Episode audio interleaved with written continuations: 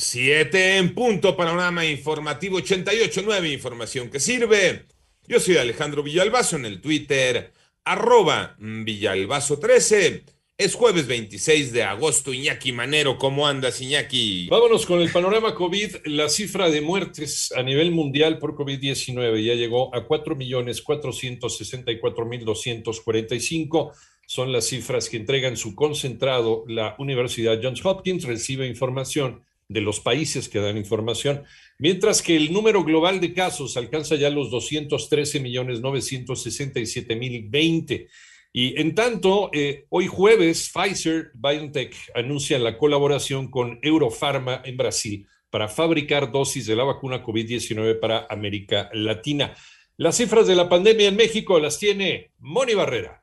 Al confirmar 986 fallecimientos por COVID-19 en un día, México registró la cifra más alta de muertes en lo que va de la tercera ola de la pandemia y suma 255.452 decesos, mientras que los nuevos contagios fueron 21.250 en las últimas 24 horas para llegar a un total de 3.271.128. A través del boletín técnico, la Secretaría de Salud informó que la curva epidémica se reportó en menos de 7% con 129.251 casos activos del virus SARS-CoV-2, siendo el mayor número de contagios en Ciudad de México que acumula 26.322. En 889 Noticias, Mónica Barrera.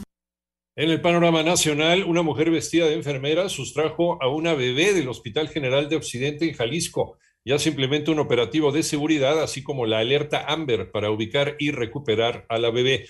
En tanto, helicóptero de la Secretaría de Marina se desplomó en Agua Blanca, en Hidalgo, luego de despegar de Jalapa con víveres para las zonas afectadas de Veracruz. En la aeronave viajaban 20 personas, entre ellos el secretario de Gobierno de Veracruz, Eric Cisneros Burgos. El saldo fue de cuatro personas con lesiones menores, afortunadamente.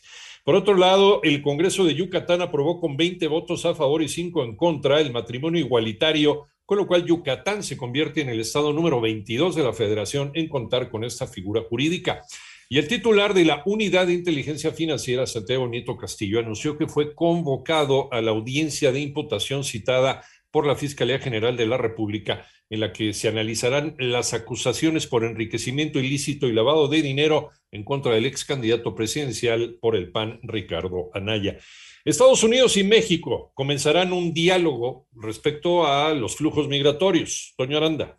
El Departamento de Estado de los Estados Unidos presentó de manera oficial a la Secretaría de Relaciones Exteriores de México la resolución emitida por la Suprema Corte de Justicia de los Estados Unidos respecto a la implementación de una sección de su Ley de Inmigración y Nacionalidad que reactiva el programa Quédate en México, por el cual los Estados Unidos puede devolver a los solicitantes de asilo a México mientras se resuelven sus trámites. Como respuesta, Roberto Velasco, jefe de la Unidad para América del Norte de la Cancillería, señaló por medio de un videomensaje que Estados Unidos y México comenzarán un diálogo para evaluar los escenarios posibles en el manejo de flujos migratorios en la frontera común. La Secretaría de Relaciones Exteriores enfatiza que una decisión judicial de ese tipo no obliga a México y que su política migratoria se diseña y ejecuta de manera soberana. En consecuencia, el fallo de la Suprema Corte de los Estados Unidos no tiene una implicación directa en la gestión migratoria del gobierno de México. Para 88.9 Noticias, Antonio Aranda. En el panorama internacional, el agua contaminada de la central nuclear de Fukushima, en Japón, será vertida al océano a través de un gran túnel submarino, según anuncia el gobierno de ese país. Los talibanes aceptaron que los afganos puedan abandonar el país tras la retirada definitiva de las tropas de los Estados Unidos el 31 de agosto, afirma un diplomático alemán luego de una reunión en Qatar.